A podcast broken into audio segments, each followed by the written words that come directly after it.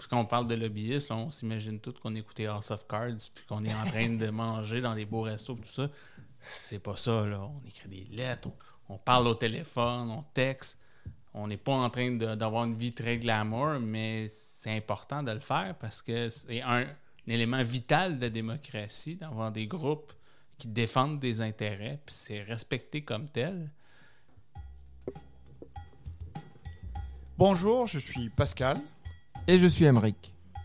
On est dans le jus, le podcast hebdomadaire qui explore le monde passionnant de la restauration au Québec. À chaque épisode, nous recevons une ou un invité. Elle ou il nous partage son histoire, sa passion, ses coups de blues. Allez, c'est parti, on est dans le jus. Couvrez les oreilles des plus jeunes, je vais dire un gros mot, un mot tabou. Un mot qui va même peut-être choquer notre invité. Ce gros mot, c'est lobby. Lobby, groupe d'intérêt, de pression, d'influence, de représentation gouvernementale, comme ils disent. J'y reviens bientôt. Quand tu es propriétaire d'un resto, tu reçois souvent beaucoup d'amour. De tes clients d'abord, qui te font l'honneur de visiter ton établissement, de tes proches, qui sont les premiers à encourager tes projets, des réseaux sociaux qui mettent à l'honneur tes plats avec de belles photos. Malgré cela, tu es souvent seul, seul face à tes problèmes, seul face à la ville qui met trois mois avant de te donner ton permis de terrasse, seul face à la SAQ qui met neuf mois à faire venir tes bouteilles d'importation privée, seul face au client qui ne se présente pas à sa réservation un samedi soir, tape de 6 bien sûr, seul face aux banques qui arrêtent d'écouter ton projet dès qu'elles entendent le mot restaurant. Pourtant, tu n'es pas seul. On est des milliers au Québec à vivre le même problème, chacun dans notre coin. Alors le groupe de pression, le groupe de représentation commerciale, ben, on dirait bien qu'il fait du sens plus que jamais. Notre invité est vice-président aux affaires publiques et gouvernementales de l'Association Restauration Québec, l'ARQ. Aujourd'hui, c'est Martin qui est dans le jus. Bonjour Martin. bonjour. Salut. Il faut savoir que euh, notre podcast, la raison d'être, c'est montrer aux gens qu'on est tous là, tout seuls, à vivre les mêmes problèmes. Il faut aussi dire, avant que je continue, que cette, euh, ce podcast, il n'est pas commandité par la RQ, c'est nous qui t'avons demandé de venir comme invité. Oui, tout à fait. Alors, est-ce que la RQ se définit comme un lobby? Ah oui, entièrement, on est un lobby. Il faut pas se le cacher, puis il faut pas avoir peur du mot. Euh, j'ai aimé votre introduction, Émeric, ton introduction, lobby, un mot qui frappe. Il ne faut pas le prendre aussi négativement. Je pourrais le dire, je suis un lobbyiste pour l'industrie de la restauration, pour les exploitants, pour les propriétaires. Puis quand on parle de lobbyiste, on s'imagine tout qu'on écoutait House of Cards, puis qu'on est en train de manger dans des beaux restos, tout ça. C'est pas ça, là. On écrit des lettres, on, parle au téléphone, on texte. On n'est pas en train d'avoir une vie très glamour, mais c'est important de le faire parce que c'est un élément vital de la démocratie d'avoir des groupes qui défendent des intérêts, puis c'est respecté comme tel. Puis c'est important pour le propriétaire, comme tu dis, qui est face à plein de difficultés, ben, d'avoir droit à, quelqu'un qui va aller représenter ses intérêts face à des gouvernements, face à des institutions. C'est pour ça qu'il ne faut pas voir le lobby comme étant le mal. Parce que souvent, quand on regarde dans, dans les journaux, on lit ça, on est comme, ben, le lobby, c'est. C'est chargé de négativité. C'est négatif. Hein, c'est des discussions de couloir. Oui, il y en a des discussions de couloir, mais c'est pas ça qui c'est pas ça qui fait que le décideur va changer du jour au lendemain. Faire le projet de loi que tu as envie de faire. Hmm. Ça va prendre bien des conversations, des rencontres formelles, documentées. Euh, puis souvent, des fois, ça peut être des noms. C'est là après, c'est comment tu fights, comment tu te bats pour aller pour changer d'idée. Il ne faut pas le voir vraiment. C'est ça le problème, c'est qu'on c'est encore. On, la restauration, vous le savez, on est dépeint par euh, les émissions de télé-réalité souvent, tout ça, mais les lobbies aussi, nous, c'est des séries de fiction qui disent qu'on mange dans des bons restos, puis on achète du monde avec des factures, avec des, des factures, des cadeaux, puis des factures de restaurant. Mais c'est pas ça la vraie vie, c'est pas ça.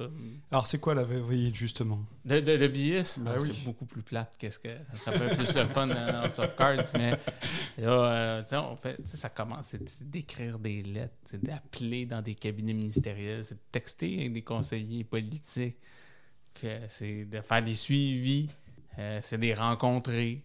Ça veut pas dire qu'après tu les as rencontrés, tu as un oui, on, on serre la main et c'est fini. Là Des fois, c'est Ah oui, on va revenir. Fait que là, on va l'envoyer à un fonctionnaire. Fait que là, c'est de gosser le fonctionnaire pour que son analyse ne prenne pas trois mois, six mois. C'est de prendre plus de temps. Donc, c'est du travail qui est toujours constant, mais qu'on voit pas parce que c'est pas. Est-ce qu'il y, qu'il y a des mallettes de billets, de cash qui, qui Non. circulent? Non? Pas en restauration. Nous, on est propre, propre, propre. Là. On- nos mandats sont inscrits au registre des lobbyistes. C'est indiqué, on suit les règles. Mais non, il n'y a pas de mallette de- d'argent qui vont acheter des votes ou des choses comme ça. Ça, c'est ce qu'on voit dans les émissions de télé. Il n'y a personne qui fait ça nécessairement, en tout cas dans les lobbies, ce que je connais, là, que, ils commencent à faire des affaires de je vais te donner euh, de l'argent dans tes caisses électorales. Maintenant, c'est tellement contrôlé. Est-ce que cette pratique-là existait? Oui. Là, on se remonte des années euh, avant, là, avant la législation, l'encadrement juridique. Oui, il y avait peut-être des, des choses comme ça qui se faisaient, puis des rencontres dans des, dans des restaurants. tu sais. Et ça, tu parles pour les gens de la construction, mais pas, les- pas pour les RQ. hein. Non, non, ben, pas à ma connaissance. Alors, aujourd'hui, c'est quoi les combats de la RQ C'est quoi les, les Alors, trois plus importants les combats de la RQ plus grands combats. là. Actuellement, le premier en haut de la tête, c'est comment régler les problèmes des pourboires. Ouh. Ouh Hein, là là là, là, Jean, ça, c'est- on, on est dans le jus, ça a l'air. Ah hein? ouais, Fait ouais, qu'on ouais. va, on va dans le vif du Ah sujet, ouais, là, direct, on a dans on le pourboire. Hein? Vous savez, des équilibres de la rémunération entre la salle et la cuisine, pas nouveau. Quelque chose que- qui est connu dans l'industrie. Eh oui. Hein? Cuisinier gagne 20, 22 23, 24. Maintenant, On on est est, bien payé. on est ça en cuisine, en service, avec les pourboires, 40 de l'heure. En moyenne, là, je vous dis, on pense une Ouais. semaine. Il y, a- il y a des périodes creuses, puis il y a des périodes où c'est tellement important, mais ce qu'on regarde avec les exploitants, c'est qu'on voit ce déséquilibre-là de plus en plus. Or, il n'y a pas de mécanisme de partage des pourboires. Il faut l'épiphanie des, des- des gens de service qui décident de le mettre en place. C'est ça que la loi dit. Je dis pas qu'aujourd'hui, il n'y a pas de restaurants qui ont des partages de pourboires. Oui, il y en a. Quand le personnel de salle a accepté, puis il y a des gens en salle qui acceptent de plus en plus ça. Mais c'est vrai que dans certains cas, ben, c'est euh, un ou une serveuse qui décide moi je veux pas, ben, la loi est très claire. C'est- Ça y appartient en propre, c'est à lui de le garder. Alors, quelle est la position de la RQ sur Ben, ça? nous, on veut que les exploitants aient une- une po- la possibilité légale de mettre en place des partages de pourboire dans leur établissement. Tout ça accompagné de protection légale. Parce qu'on sait, il y a eu, pourquoi la loi est aussi dure qu'elle est actuellement, c'est qu'il y a eu des abus dans le passé. Notre objectif, c'est pas que les employés en aient moins. On veut pas des cotes à l'employeur. C'est pas ça qu'on veut. On veut vraiment le pourboire soit redistribué avec les employés. Puis c'est pour ça qu'on dit il y a une protection légale dans la loi qui dit que ben, justement l'employeur ne peut pas prendre ne peut pas prendre de pourboire, ne peut pas exiger une cote, ne peut pas se rembourser ses cartes de crédit. On va même là, là. il y a un coût hein, au pourboire quand on est propriétaire. A- Carte de crédit, là, le 3 Bien sûr. ou 2, 3% dépendant qui avec qui vous avez. pas le pourboire, c'est le propriétaire qui le paye. Bien sûr. C'est notre objectif, c'est comment rééquilibrer les rémunérations afin justement qu'un métier de cuisinier ait droit à une part de pourboire, de reconnaissance qui vient avec le pourboire, puis qui va permettre de rééquilibrer les échelles salariales. Donc, l'i- l'idée, c'est de garder le pourboire, mais de le, mieux le partager. Tout à fait. Et pas d'abolir le pourboire pour arriver à un système euh, à l'européenne. L'enjeu qu'on a avec l'abolition du pourboire en Amérique du Nord, c'est que les clients ne sont pas nécessairement prêts. Nous, on a fait un sondage en mars 2022. On a posé la question au contre l'abolition du pourboire. Puis c'est moitié-moitié dans la clientèle. Hmm. Il y a encore une clientèle qui croit qu'ils ont un contrôle par le pourboire. Or, je pense que vous le savez, vous êtes dans l'industrie depuis longtemps. Oui, on en a deux, trois que de temps en temps, vont mettre plus bas que 15% mais la majorité vont mettre, vont mettre le, le pourcentage habituel, même s'ils ils ont considéré que le service n'était pas aussi, euh, aussi à leurs attentes. Mais il y a cette perception-là qui est importante. Fait qu'on voit ça, que les gens sont pas prêts à lâcher prise là-dessus. Puis le deuxième point, on a vu, le Bistro Rosie a essayé ça. Ouais. Le Lawrence, ça a l'air encore tenir le coup. Lui aussi, euh, Marc Cohen, il est parti un modèle. euh, Vous su- Vous suivez euh, de près les restaurants qui, qui ont des, ben, des on écoute, ouais. c'est ça, on en regarde, oui, c'est ça. Puis le bistrot Rosie, ça n'a pas fonctionné. On a été voir ailleurs dans le monde, parce qu'en Amérique du Nord, dans le monde, en France, en Europe, oui, ce modèle-là tient la route puisqu'il y a un historique qui s'ajuste à ça. En Amérique du Nord, ce qu'on voit, c'est que les clients, quand il y a un modèle avec pourboire inclus, c'est que là, là, on va prendre un plat qui était euh, 35 plus 5 de pourboire. Là, on le met à 40. Et ils considèrent que le plat est rendu trop cher. C'est une perception psychologique. Là. Le prix est pareil, il est semblable. Mais là, on a passé de 35 à 40. Ah, mais là, c'est un peu cher. Ouais. Puis là, ils n'ont pas envie. Puis pour, pour que ça marche, il faut aussi que tout le monde embarque. hein, parce que la journée que les serveurs découvrent, moi, je vais rentrer dans un modèle euh, sans pourboire, pourboire inclus. Fait que là, la rémunération est fixée par l'employeur. Fait que là, c'est des salaires. Oui, c'est bien, tu n'es plus au salaire minimum à pourboire, tout ça. Mais quand tu regardes à la fin, ils font le compte, puis ils se disent, ben, je vais aller en face, parce qu'en face, il y a encore les pourboires. C'est Mm. mauditement plus payant. Ouais, l'enjeu, c'est de ne pas, euh, de pas baisser le salaire des employés non plus. Quoi. En aucun cas, c'est ça l'objectif. Mm. C'est pas parce qu'on partage mieux le pourboire que ça veut nécessairement dire oui, y avoir une légère baisse au niveau des employés de service. On se, on se cachera pas de ça. là. Mais peut-être qu'avec une meilleure exécution de cuisine, ça va amener peut-être une tournée plus de temps. Peut-être n'en perdront pas autant. Et même à ça, c'est il y a un déséquilibre qui est très important. là. Moi, j'en entends des propriétaires, ils me disent des fois, je gère des, des conflits entre la cuisine et la, la salle, En permanence, je te juste confirme. pour ça. Bien sûr. Tu sais, juste pour les pourboires, pourquoi la serveuse qui fait 27 heures semaine, elle va gagner le double de moi, Qui fait 40. qui fait 40? Euh, 40 en cuisine. c'était- Non, Ouais, mais C'est ça, c'est- mi-temps. on est d'accord, officiellement, bien sûr. Et euh, ça, quoi ça- ça en est où justement la- l'évolution de cette loi? Est-ce que c'est c'est vraiment sur la table C'est sur le, le haut du dossier C'est le haut du dossier. Euh, dans- il- dans- Chez les politiques aussi Il y a une bonne ouverture pour le moment. Là. On, on va regarder où ça va en être. Là, Là, il, il y a de l'écoute, je vous dirais, pour ce dossier-là. Je vous dis pas que demain, je vous annonce une grande nouvelle là, ou au moment de la diffusion de ce podcast-là, ça va être fait. C'est pas ça. Il y a de l'écoute. On va continuer à maintenir la pression pour que cette écoute puisse se concrétiser en quelque chose d'un peu plus concret. Un projet de loi qui, qui permettrait d'aller vers nos, ce qui est la position là, de l'industrie. Donc ça, c'était le premier dossier. C'est quoi le deuxième, le troisième dossier? Moi, j'ai une autre anecdote. Euh, Jean-Luc Boulay de Saint-Amour m'a déjà dit j'ai jamais eu une Saint- ma Saint-Valentin, j'ai jamais été pleine. J'ai jamais eu toutes mes tables. C'est Mon vrai- carnet de réservation, il est plein. C'est vrai que le Saint-Valentin, c'est. enfin, Surtout l'année dernière, était mon- catastrophique. À mon souvenir, ça fait 10 ans que c'est des, soirées moyennes alors qu'on est, on est, on est rendu plein. Et tu refuses des, invités, des, des réservations les trois jours, euh, les trois jours avant parce que, euh, parce que ta salle est pleine et il y a, il y a tellement de no-shows, c'est incroyable. Mais c'est ça. C'est justement, tu sais, sur le papier, sur le carnet de réservation, on est plein. Or, la journée même, ben là, les gens apparaissent plus.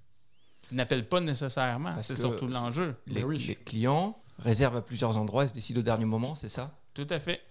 On l'a vu. On l'a vu en 2018 un peu. 2017, je vous dirais que ça a commencé. Les applications ont pris le marché à Montréal. Fait qu'on pensait, c'était- on travaillait beaucoup, mais c'était un dossier purement montréalais en 2016-2017. Là, Après, avec la pandémie, tout ça en 2022, mais la pratique de plus de, de réserver à plusieurs endroits, euh, on a des applications aussi qui est plus large que Open Table, qui était très montréalais ou montréalais là, quand on était en 2016, là, avec Libro, la grandeur de la province. Là, on l'a vu, le problème il est partout. Partout en province. Partout. Montréal, Québec, Sherbrooke, Gatineau. Partout le no-show ici vit.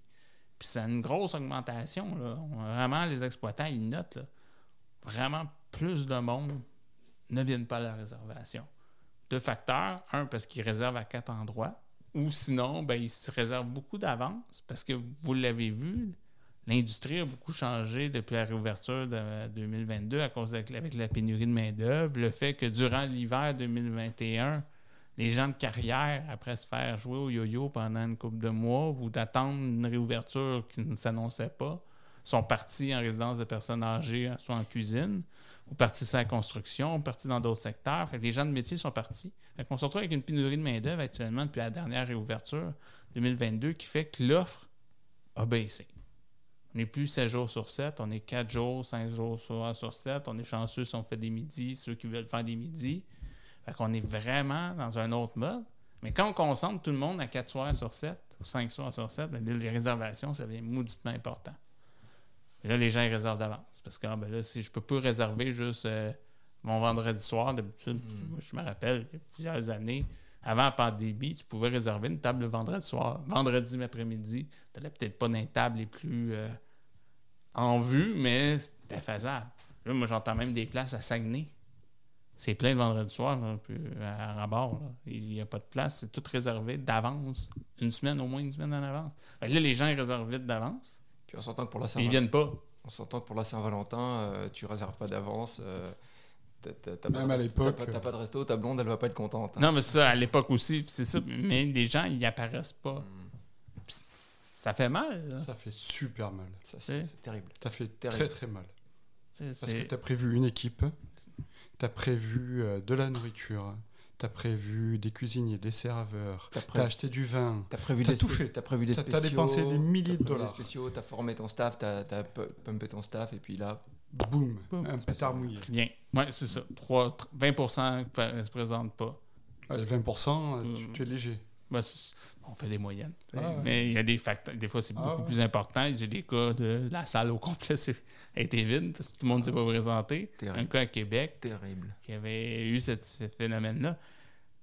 C'est ça l'enjeu. Puis vous l'avez exprimé très bien. là, c'est- Oui, le service de réservation, ça aide. La, la clientèle pense que c'est un, c'est un service à eux, là, mais c'est un excellent outil de pré- prévisibilité pour le- l'exploitant, le restaurateur, la réservatrice. là.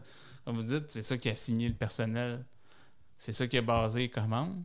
S'ils ne se pointent pas, ben, tous ces, dé- ces dé- déboursés-là, ben, perdus. Puis en plus, on ne fait pas de revenus. On les a payés, mais on n'a même pas fait de revenus là-dessus. Alors, pour Ouais. être clair, est-ce que c'est légal de prendre le numéro de carte de crédit du client à la réservation et de lui dire si tu viens pas, on te charge euh, 50 dollars par personne ou peu importe. 5 on te- dollars même. Même charge. 5 dollars. on ne peut pas facturer. On peut prendre en note sa carte de crédit pour tester le sérieux de la démarche. Pas de problème. Tant qu'il n'y a pas de charge pris sa carte de crédit, pas d'enjeu. Et c'est quand même fou que je vais voir un dentiste, j'annule euh, pas 24 heures avant, je suis obligé de payer la consultation. Ah, parce qu'on a eu ces discussions-là avec l'Office euh, de la protection du consommateur. Tout ça découle de la loi sur la protection du consommateur. Genre avec l'Office, pourquoi le dentiste? Ah, c'est un travailleur autonome. Il n'est pas commerçant en vertu de la loi, donc il n'est pas assujetti. C'est pour ça que tous ceux qui sont un peu travailleurs autonomes, ben, les autres ne sont pas commerçants. Et tes billets d'avion, euh, c'est pas des pas des travailleurs autonomes? Non, mais les autres ne font juste pas rembourser, il n'y a pas de frais. Demain matin, un restaurateur, puis il y a des cas, le Harvey à Québec, par exemple, facture le prix complet, comme une compagnie aérienne. Il y a un menu fixe, menu dégustation. Lui, il dit c'est tant par personne, puis vous payez au moment de la réservation. Tout à fait légal. Aucun problème. Ça, c'est un moyen. C'est possible. Changez votre façon de voir les choses, messieurs, Voilà. mesdames les restaurateurs et les restauratrices, faites payer la totalité du repas. Ah, mais ça, Mais ça ça, ça marche pour un menu dégustation. Ça marche pour un segment.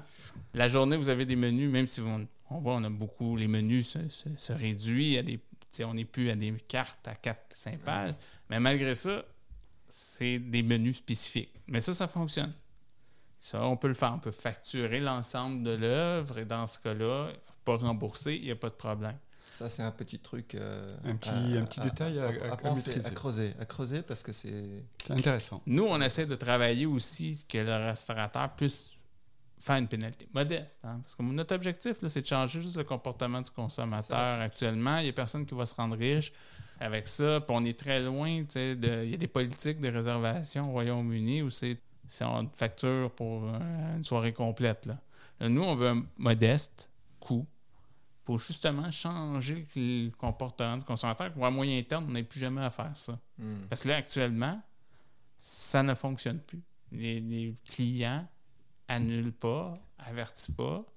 Puis des réservations, surtout Saint-Valentin ou ceux qui sont dans fine cuisine, là, des restaurants hot, là, on- personne ne va s'imaginer de Ah, mais j'ai pas réservé, je vais venir comme walk-in, je vais rentrer, puis je vais aller.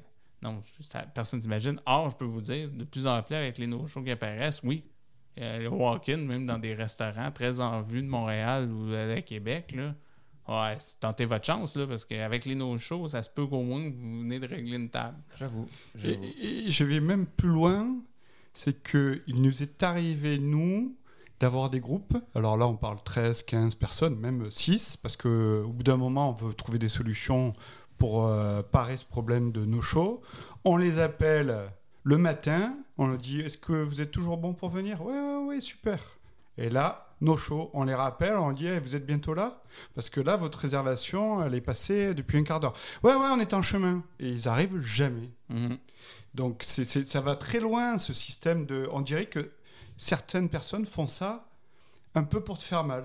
Je- J'exagère un peu. Pour être très clair, le problème, c'est pas le client qui a un problème de babysitter ou quoi et qui t'a- qui t'appelle euh, euh, 10 minutes avant et qui dit je m'excuse, je, dois annuler. quoi. C'est les, les clients qui, Qui sont de mauvaise foi. ne viennent pas, qui qui t'appellent pas, qui préviennent pas.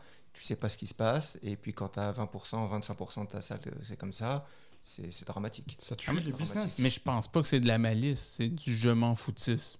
Mm. C'est pas vraiment, tu sais, ils ont Ouais, pas fait pour. ouais, c'est pas pour dire je vais écœurer l'exploitant, il va perdre son argent. C'est comme je m'en fous, c'est pas grave. Ouais.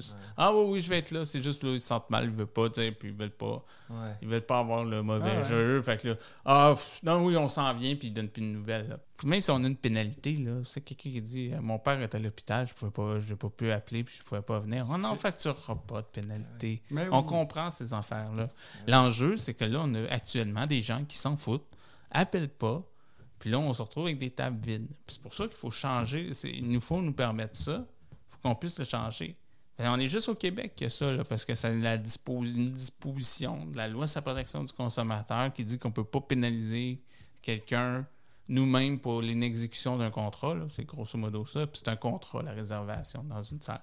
Il y en a qui le font. hein, on va pas se le cacher. Il y a des restaurants à Montréal, à Québec, dans la province, qui actuellement facturent. Bon, on l'a documenté, on leur a dit, c'est anonyme, dites-nous ça, qu'est-ce qu'il y en est. C'est un peu ça aussi le lobby, c'est de voir avec l'industrie, donnez-nous un peu de données pour bâtir nos argumentaires. Puis là, ceux qui l'ont fait, c'est drôle, depuis qu'ils demandent, qu'ils disent qu'ils vont facturer des frais puis qu'ils le font, ben là, le no-show, ça a tombé. Peut-être que la mesure a du sens, hein? Mais ils sont dans l'illégalité. Ils sont dans l'illégalité. attaquer Oui. par tant que c'est pas un menu euh, d'avance. Ouais. Non, s'ils le facturent pas, c'est parce que tu peux le dire et pas le faire. Mais ils, ils le facturent. Là, ils le Ah, ils font. le font. Ils le font. Ils sont dans l'illégalité. Vous dites, OK, c'est ça. Mais ils pourraient dire Mais ils le je font. te fais payer un forfait drink de 10 dollars. Tu viens pas, tu dois le payer. Ils peuvent détourner Ouais, un petit peu. un maintenant. peu, ouais. Moi, je dirais Cha- le chacun, menu fixe, voilà. un montant X, que c'est ça mon menu quand vous venez manger chez nous. euh, ça se fait. C'est considéré comme l'équivalent d'un billet de spectacle parce que c'est une Ouais. performance. Et là, dans ce cas-là, il n'y a pas d'enjeu. Vous pouvez, puis là, ben, ben, vous n'êtes pas là. Ben, c'est comme quand vous allez à un spectacle, puis vous n'êtes pas là. Ben, vous n'êtes pas le promoteur du spectacle qui vous doit rien. Là. Vous n'êtes pas là. Ben, ça aussi, ça, c'est l'enjeu. Pour les groupes, vous en avez parlé. Les groupes, on a un autre moyen qu'on propose de nos membres, ça, depuis 2017, là, je vous le dis. Là. Ça se fait moins pour un, un- un souper à deux, là, romantique à Saint-Valentin, mais quand on a un groupe de plus que 10. Parce que je le vois de moins en moins de restaurants acceptent des groupes à cause des no-shows, des groupes, tout ça. Mais ce qu'on on a, on a un avis juridique là-dessus, c'est si vous faites signer un contrat écrit avec la personne, puis vous indiquez dans le contrat que vous prenez un dépôt, vous avez marqué les composantes du dépôt dans votre contrat, puis vous le retenez. Puis s'ils ne viennent pas, ben vous gardez le dépôt. Pour nous, ça serait une démarche légale. Pour les groupes, parce que si vous faites ça pour un dîner à deux, vous faire venir au restaurant, tu peux venir, s'il vous plaît, signer un contrat, euh, signer le contrat, votre réservation, je ne pas. Mais quand on a des salles, des fois, des gros groupes, tout ça, ben ça, ça vaut la peine de le faire. À date, certes, on sait que nos membres utilisent le contrat qu'on a mis sur notre site web là-dessus, puis tout ça. Puis à ce jour, personne s'est fait écœurer par l'office. Donc le contrat est disponible sur le site Ouais. de la RQ. Ouais. Pour Ok, tout, même les non-membres? Et je pense qu'il est pour membres. En tout cas, il est sur un lien. Il faudrait voir. c'est- bientôt Noël. Enfin, on- Mais on- il y a les réservations pour Noël. Pensez, pensez à ça. Les groupes de Noël, là, c'est. pour les groupes de Noël, faut. C'est important, les groupes de Noël, faites-vous un contrat écrit, comme ça vous allez pouvoir garder un dépôt. Puis aussi, vous pouvez le mettre par place, parce que tu sais, un des enjeux des fois des groupes de Noël, c'est pas qu'ils se présentent pas, ils se présentent. Ils sont 20 au lieu de 30. C'est ça. Et ça, c'est tout le temps. Ils sont 20 au lieu de 30. Mais là, si on a mis un dépôt, bon, au moins les 10 places, on a mis une valeur dans le contrat. Dans le contrat, c'est marqué, c'est un montant que vous fixez par personne. Ah, ben là, il y a 10 personnes de moins, ben il y a cette partie-là que je vais conserver du dépôt. Puis l'autre partie du dépôt, on va servir pour euh, l'appliquer sur la facture à la fin de la- de l'événement, à la fin du repas. Ok. Bon à savoir. Très très bien. J'espère que beaucoup de nos restaurateurs euh, nous écoutent et vont appliquer ces mesures. La troisième grosse mesure de la RQ. On entend beaucoup l'inflation a un peu brusqué l'été. Euh, L'été a été bon, aurait pu être meilleur dans les prévisions. On sait qu'il y a eu la météo, mais on sent aussi qu'il y a une légère baisse de l'achalandage des, euh, euh, des clients, ce qui fait que ce que les exploitants pensaient faire cet été comme chiffre, pas vraiment là. Pourquoi je parle de ça? C'est qu'au 31 décembre prochain, Ah, on a le remboursement du compte d'urgence pour les entreprises canadiennes. voilà. Tout le monde s'était bien planifié, puis on a jasé avec une couple de restaurateurs et dit Tiens, hum, si- il était parti un chiffre d'affaires l'été. Si je faisais ça, j'avais mon 40 000 à la fin de l'année. Je l'aurais payé, puis ça se finirait là. Là, la météo n'a pas été bonne à Montréal. Ailleurs en région, on a eu les feux, il y a bien eu des enjeux. Plus, l'inflation commence à faire mal dans le portefeuille du consommateur. On a vu une légère baisse. J'ai pas dit on n'est pas. euh, euh, je veux modérer, là. Le consommateur n'arrête pas de venir au resto. On n'est pas là encore. Mais on a senti un peu de baisse cet été au niveau des, volumes. Ce qui fait que la planification que les exploitants y ont faite, mais là, plus sûr, moi, d'arriver au 31 décembre avec l'argent que j'ai, parce que là, les ventes sont pas aussi au rendez-vous que je pensais. Ou tu te fais très mal si tu le rembourses. Ou sinon, tu te fais mal, ou c'est si tu as le capital pour le faire. Parce que là, il faut rembourser en totalité. Eh oui. Sinon, on perd le pardon. Un, ça, ça fait mal parce que c'est le tiers du prêt que maintenant est rendu à la, à la charge de, de l'entreprise. Mais en plus, si on, ver- on a encore un résiduel au 1er janvier, mais là, il faut qu'il soit amorti en deux ans, un taux d'intérêt de 5 Fait que là, c'est des paiements mensuels. On n'est pas une industrie à paiement mensuel bancaire pour des raisons qu'il n'y a pas de banques qui veulent nous prêter.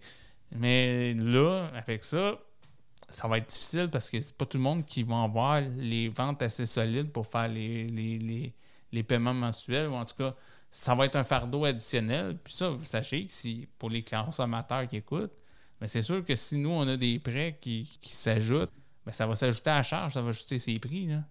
Faut que quelqu'un les finance.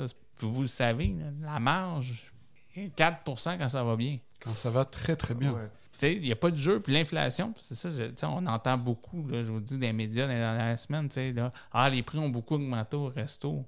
Oui. L'inflation alimentaire dans le tapis, les employés, il fallait les retenir. On voulait être plus attractif comme secteur aussi. Il y a un travail qui se fait, je pense, dans la tête des, des, des- des propriétaires, de dire comment je peux maintenir des, milieux de travail un peu plus attractifs. On l'a vu, là. Selon on a un sondage l'année dernière, on a fait sa rémunération. C'est 21% sur trois ans qu'il y a eu comme augmentation de salaire dans l'industrie. 21%, 21%. sur 3 ans. Ouais. Il y a eu un gros travail de fait pour, un, pour la rétention de la, de la main-d'œuvre, deux, rendre un peu plus attractif. Mais tout ça, ces coûts-là, ben, ça va s'en aller à un moment donné sur le menu. La marge à 1-2% peut l'absorber des coûts, là.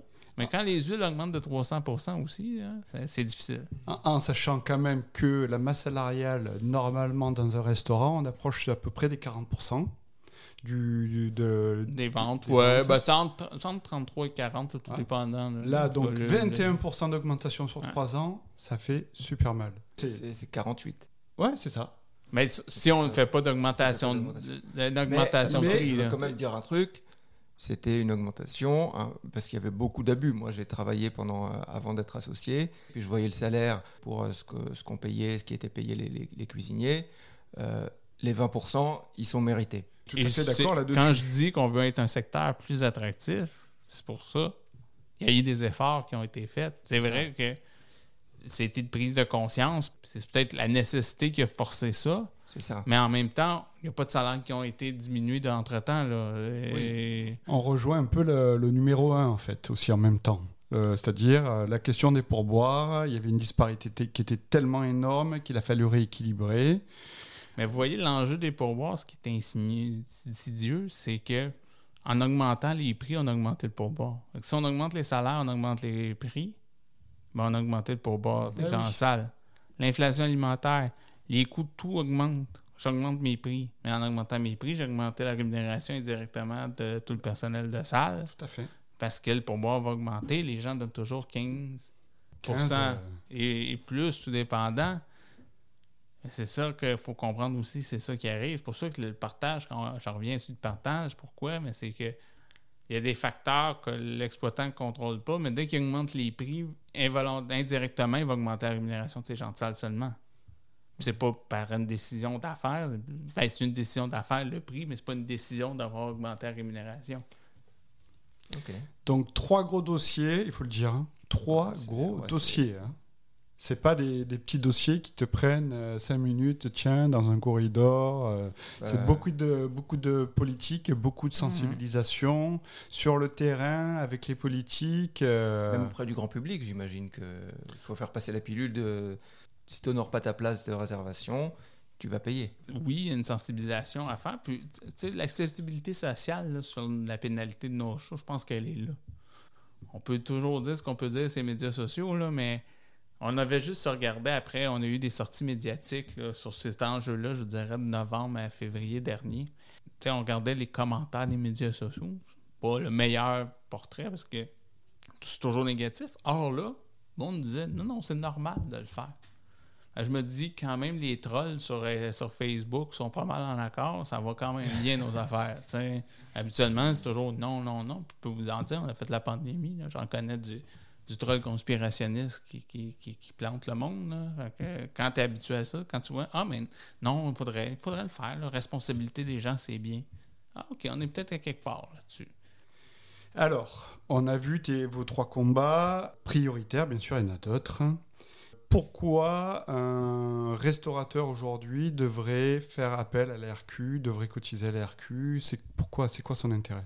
Il y a plusieurs intérêts. Un, de faire partie d'un corps, puis d'être plus encore, puis de- d'aider à cette force de nombre pour justement nous donner plus d'importance à une association qui défend leurs intérêts. Ça, c'est, je pense, Donc, financer un lobby. financer un lobby. Mais inquiétez-vous pas, je peux vous le dire. euh, il y a une offre de service qui est assez importante à l'association. Oui, il y a le, le, le lobbyisme, le- le- le- la représentation d'intérêts. Euh, il y a des, aussi un autre intérêt, un autre service qui est peut-être pas monétaire. Je vais m'en venir à ce qui est plus monétaire, puis qu'on parle en argent pour les exploitants, c'est toujours bon. Euh, service d'info, on a une ligne dédiée, c'est-à-dire on a j'ai un collègue, une collègue qui est là de 8h30 à 4h30 qui est disponible pour toutes les questions possibles et imaginables. là. Ça peut aller à de la recherche fournisseur, à des situations qui vivent dans leurs établissements. Je peux-tu mettre quelqu'un dehors? Qu'est-ce qui arrive là-dessus? Qu'est-ce qu'il faudrait que je fasse? Euh, ils ont changé la SAQ du coin, puis là, elle t'aime plus. Il faut que j'aille à l'autre bord. On peut-tu faire quelque chose? Pourquoi je ne suis pas livré à Granby? Toutes les histoires, on a à ça. On a quelqu'un qui est disponible 8h30 à 16h30 euh, du lundi au vendredi pour répondre à toutes ces questions-là. Ça, c'est un intérêt, un service intéressant. doit être fatiguée le vendredi en partant à 16h30. Ouais. Ça, c'est- ça dépend des volumes, des fois. En pandémie, je peux vous dire que ça, J'étais on, pas seul. on était une équipe là, à faire service d'info, faire des, des documents, tout ça. Donc, il y a ça. Au niveau monétaire, je pense qu'il y a des choses très intéressantes aussi, parce qu'on offre une gamme de services. On, donne des- on a des taux de carte, des taux pour le paiement par carte qui sont très avantageux. Euh, on a une mutuelle de prévention en santé et sécurité au travail qui donne des outils, oui, de prévention, mais qui permet aussi d'accéder à des taux plus, bas au niveau de tout ce qui est de l'assurance, euh, de santé et sécurité au travail, d'indemnisation en cas de blessure, plus de, de- d'accidents de travail. Donc ça, il y a ça. On a, le plus grand programme d'achat euh, au Québec où on a fusionné tous nos indépendants. On est beaucoup d'indépendants. hein. Ça, il y a quelque chose. Je vais faire un petit aparté. là. Québec, 60% des établissements, c'est des indépendants, pas des chaînes. hein. Hmm. Donc, on a encore une, réalité intéressante au niveau de, la diversité de l'offre alimentaire en restauration, parce que c'est beaucoup des gens, comme vous et moi, là, qui se partent des restaurants, puis tout ça, qui sont indépendants. Fait que pour les aider, justement, si on va chacun négocier avec son distributeur, c'est plus difficile. Ce qu'on a fait à l'association, c'est qu'on a développé un programme d'achat pour qu'ils puissent avoir des, des, des prix réduits, donc des rabais pour chez certains fournisseurs et des ristournes sur leur volume d'achat. On a au-dessus de 2000 membres au Québec, puis qui peuvent générer là, dans des ristournes, on a déjà donné dans des trimestres 2 millions en ristournes. Donc, en, il y a- en trim- en par trimestre, ouais. Les gros, Ouais, le ouais, troisième le- trimestre, là, on s'entend, mais c'est- un record. mais on, on donne quand même énormément d'argent aux membres. Donc, quand on dit que oui, être membre de l'ARQ, mais il y a tout ça qui peut être gagnant, puis ça, c'est 395 Souvent, pour la très grande majorité de nos membres, leur cotisation se paye uniquement en économie très rapidement. Alors, tu disais que 60% des restaurateurs étaient indépendants. Mhm. On on a reçu plusieurs invités ici. Ils nous ont tous dit les temps sont durs et on va vers une, un endroit où c'est des, grandes, c'est des chaînes et c'est des groupes qui vont ouvrir les nouveaux restaurants. Est-ce que, euh, déjà ce, restaurants. est-ce que ce, ce pourcentage est euh, 60% a réduit par rapport à avant? Avant, il était de 70. Ah. C'est quoi les tendances? Je vous dirais 60, c'est une estimation, mais effectivement, il a réduit. là. On a déjà été à 66-67% Est-ce qu'on va descendre jusqu'à 50 C'est ça qu'on va avoir. Euh, ce que vos autres participants ont dit n'est pas faux non plus. Effectivement, avec la pandémie, ça a franchisé beaucoup de monde. Puis peut-être, effectivement, beaucoup d'exploitants vont se faire remplacer peut-être par des chaînes qui ont une structure financière qui est plus solide. faut pas se le cacher. Oui, ça va arriver. Oui, il y a des, projets d'expansion chez certaines chaînes. Donc, c'est sûr que oui, on va avoir un- il avoir l'ouverture de chaînes, puis qu'il va y avoir peut-être un peu plus de dépendants qui va partir du marché. Ce qui fait qu'on va arriver peut-être à quelque chose qui va peut-être avoisiner les autres provinces canadiennes.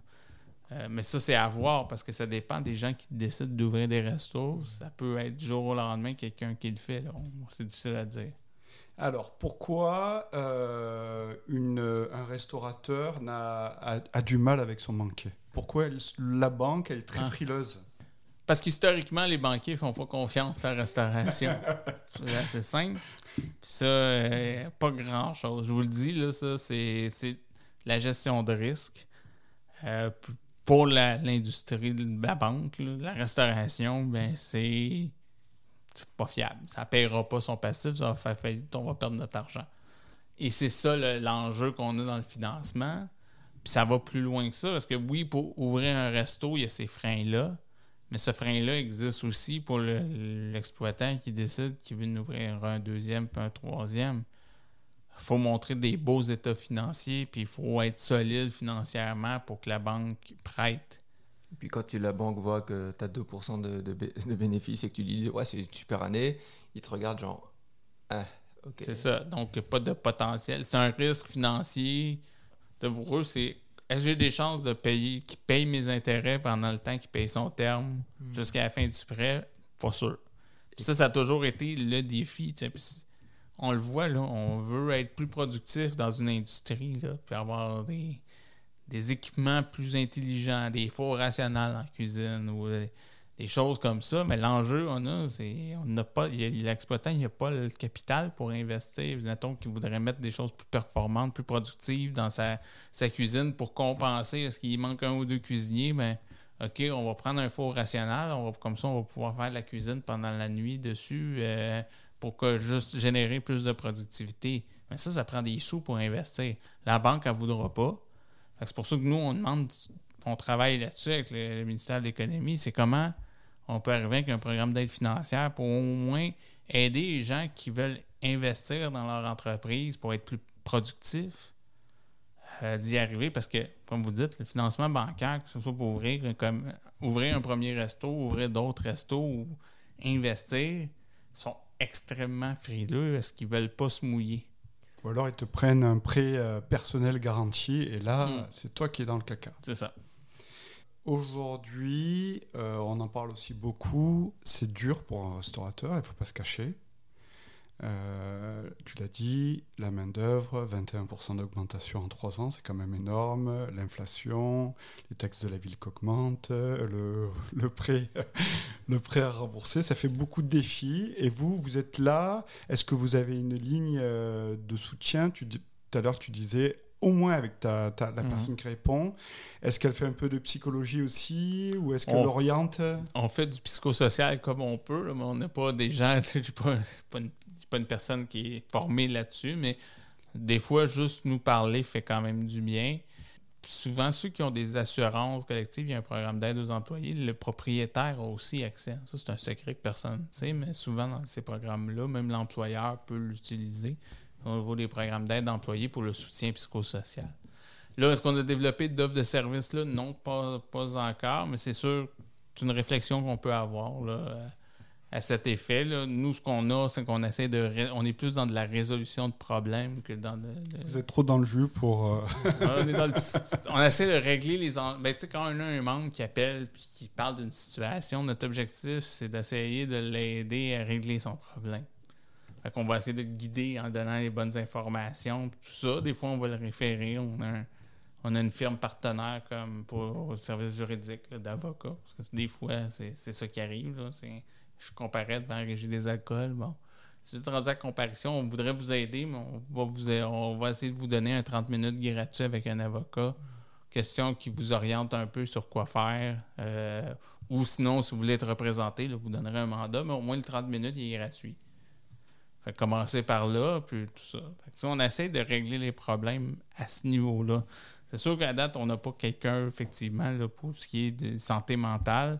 Parce que ça, ça sert à réfléchir, on y réfléchira. là, mais là, on essaie, on a plus orienté vers la solution des problèmes ou euh, les aider des fois avec toutes les solutions, les situations rocambolesques qu'il peut y avoir avec des employés, puis tout ça. Là, on en a de toutes les couleurs. On a entendu. Là. Toi, ça fait combien de temps que tu travailles euh, pour la RQ Moi, ça fait huit ans que je suis à la RQ. euh, Alors, c'est quoi le parcours pour devenir euh, lobbyiste? On va dire le mien, là, parce que je pense qu'il y a plein de parcours. Il y a des gens qui n'ont pas nécessairement de formation. Puis moi, ça a été euh, euh, plus. Tu sais, j'ai, j'ai vu l'offre d'emploi à la RQ. Je trouvais ça intéressant d'être à l'affaire publique. Puis ça, je voulais le faire. Puis je voulais travailler dans ce domaine-là. Fait que c'est arrivé il y a huit ans. Euh, moi, j'ai fait une bac maîtrise en sciences politiques. Été très impliqué dans le mouvement étudiant là, dans les années 2000 pour trahir mon âge. C'est là qu'on a eu une forme, tu sais, qu'on on fait plus de terrain puis tout ça. Puis j'ai fait d'autres choses entre-temps. Puis j'ai vu une fois euh, un offre d'emploi pour l'RQ. Je trouvais ça intéressant. J'ai postulé. Le domaine m'anime parce que ça fait huit ans que je suis là. Est-ce que tu avais travaillé dans la restauration avant ou pas du tout? Oh, j'ai tra- ouais, j'ai travaillé dans le. Faut dire oui, j'ai travaillé trois mois comme être cuisinier slash plongeur chez, chez Saint-Hubert. Ah, avec 17, ça. 18 ans. Fait que je peux dire Ah, oui, oui, j'ai, travaillé. Donc, je l'ai fait. Puis C'était pas tant le. Pourquoi ça n'a pas duré longtemps? C'était plus euh, un désaccord à cette époque-là euh, sur des horaires. Je, voulais- je pouvais pas. J'étais au cégep, puis je closais le dimanche, puis ça avait, ça avait de la difficulté le lendemain pour me concentrer, tout ça. J'étais prêt à faire les closes le vendredi, samedi, mais pas le dimanche. Puis c'était comme non, on fait jusqu'au dimanche. Puis là, à un moment donné, j'ai fait non, ça marche pas les horaires. euh, Est-ce que tu aimais ça, euh, ce job? Oui, c'était bien. Je pas, j'ai- j'ai- je me rappelle d'avoir une belle expérience. hein, Même si c'était, on s'entend qu'il y a des gens en cuisine qui vont me dire, peut-être cuisinier dans une rôtisserie Saint-Hubert, on n'est pas. euh, Ouais, mais y a, on a beaucoup d'invités euh, dans, dans ce podcast qui ont commencé à Saint-Hubert ou ailleurs et qui étaient euh, genre. euh, leur- Pacini, euh, Ouais, Pacini, qui était. Cage au sport. Ouais, et qui étaient euh, fascinés par le. Mais- qui, qui ont commencé là. et Regardez, une moi, belle je- très belle porte d'entrée. je trouvais ça très. J'allais pas à reculons travailler, puis tu sais, je faisais des fermetures, puis là, j'avais la succursale qui décidait de fermer à minuit, une heure. Mhm. Fait que j'ai vécu le cycle de fermeture à 2-3 heures, sortir d'un resto, tout ça, tout seul, souvent, ou avec. euh, parce qu'on mettait pas beaucoup de. Tu sais, c'était pas toute la, la brigade. La brigade s'en allait vers 9-10 heures. Fait que, moi, j'étais le plongeur au début, puis. tu sais, C'était à la fin, tout ça, mais. Non, ça n'a pas été l'expérience. Regardez, j'ai, fait de la plonge, je sais pas, euh, j'ai pas, j'ai pas été marqué euh, Au feu rouge. en feu rouge de comme, oh mon Dieu, c'est donc l'enfer, puis tout ça. J'ai, j'ai- ça, ça, bien. là, on découvre la joie de comment négocier avec des serveurs et des serveuses quand ils sont pas gentils. C'est drôle, mais les ustensiles prennent plus de temps à laver. là. Non, non, c'était, bien. J'ai vu aussi former des autres plongeurs même dans mon trois mois, puis des gens qui disparaissent à la pause euh, Ah. l'après-midi. Je suis sûr que vous avez vu ça aussi. là, hein? On va fumer une cigarette. on Ah, ça revient plus. hein, c'est ça. Ouais. Mais euh, Saint-Hubert, euh, quand moi je recrutais des, des cuisiniers, quand je voyais Saint-Hubert ou McDo et qu'ils avaient une expérience euh, de plusieurs mois là, c'était euh, moi ça m'intéressait quoi. Et des fois des fois il y a des, des, des candidats qui s'excusaient ils font ah, bah, je m'excuse c'est là que j'ai commencé. Font, mais t'excuses pas là c'est une super expérience. Mhm. t'es es habitué à respecter des procédures t'es Ouais. arrivé t'es es habitué à travailler d'une certaine manière. C'est des belles c'est des des belles maisons de formation je trouve J'avoue, l'expérience était très. C'était vraiment un désaccord, je dirais, au niveau des horaires de travail, mais j'étais pas. C'était pas la tâche qui fait Oh mon Dieu, c'est trop. C'était une tâche. il- il y avait des choses intéressantes. je le dis souvent, des fois, pour valoriser l'industrie, mais quelque chose qu'on oublie souvent, parce qu'on est bon pour dire qu'il y a des choses qui se passent mal en restauration, puis c'est dur, puis tout ça. Puis ce vocable-là négatif, des fois, ça nous nuit. Hmm. Ça ne change pas que c'est dur, là. Mais quand on dit toujours que c'est dur, ben, le monde aux, alentours vont dire c'est dur, on va pas aller travailler là. Hmm. C'est dur. À les heures de fou. Non, non, non, non, non, non. Mais il y a des choses positives. le sentiment d'une brigade, la camaraderie d'une brigade, c'est quelque chose, c'est positif, c'est le fun. Absolument. mais ça, on n'en parle pas parce qu'on ne pas, on ne dit pas. même en salle, une brigade de salle, le monde se connaît, puis jase. Puis c'est ça que il y a du monde qui travaille dans l'industrie, ils aiment ça, ces affaires-là. Il y a des gens aussi qui cherchent ça dans leur travail. Ah ouais, c'est Puis, comme on ne l'oriente pas, ce message-là, c'est vrai, c'est une belle expérience. Je l'ai vécu. Oui, trois mois, mais c'est vrai. Les relations que tu vas avoir dans une cuisine ou dans une salle et dans un restaurant au sens large, c'est des relations extrêmement marquantes. Tu vas, tu vas bah, je parle pour la cuisine parce que c'est ça que je connais là. Tu vas travailler à côté de quelqu'un pendant 50, euh, 60 heures par semaine. À la fin, tu, au bout de au bout de trois semaines, tu vas connaître toute sa vie, tu vas connaître son caractère, tu vas connaître son, sa mentalité, tu vas connaître plein de choses sur lui et tu vas être très proche de cette personne et de, des autres personnes qui travaillent avec toi. C'est des relations que tu as nulle part ailleurs. Non, c'est ça. Mais on n'en parle pas assez. On le dit pas en tant que. On essaie en tant qu'industrie de le dire, mais il faut aussi que les exploitants se disent il faudrait le dire. Il faudrait qu'ils commencent à écouter euh, notre podcast. Ouais, non, mais il faut, faut dire les choses positives c'est quoi le positif? Pourquoi on fait cette expérience-là? Pourquoi on tolère des marges des 2% Pourquoi on fait tout ça? Il doit avoir une bonne raison. C'est pas juste parce que ça nous tente. Là. il doit, ou c'est juste ça qui nous attend. Non, il y, a, quelque chose. Il y a nous, il y a quelque chose de la, création. Il y a les êtres humains, même si gérer des fois des brigades, c'est bien fatigant. il y en a toujours un, on n'aime pas, des affaires comme ça. Mais il faut, aussi sortir le positif qu'on a envers l'industrie. Le plus beau métier du monde je l'affirme. Ah. mais c'est ça qu'on. Des fois, on dit que c'est dur tout ça. Puis là, mais c'est sûr qu'on ne recrutera pas de nouveaux candidats dans l'industrie, des nouveaux cuisiniers. On va leur dire va faire ton diplôme d'études professionnelles en cuisine, là, euh, puis tu viendras, ou va. Ou que les gens vont les orienter là si on dit ben il n'y a pas d'avenir, c'est difficile, puis les salaires sont bas. C'est ça qu'on dit d'habitude. Mm-hmm. Mais c'est dur de valoriser un métier quand ce qu'on leur dit, c'est ça. Fait qu'il faut leur dire faut, faut rappeler les choses qui sont positives. C'est-à-dire, c'est un métier plein d'action. Il y a un sentiment de camaraderie que tu n'auras nécessairement pas dans un bureau.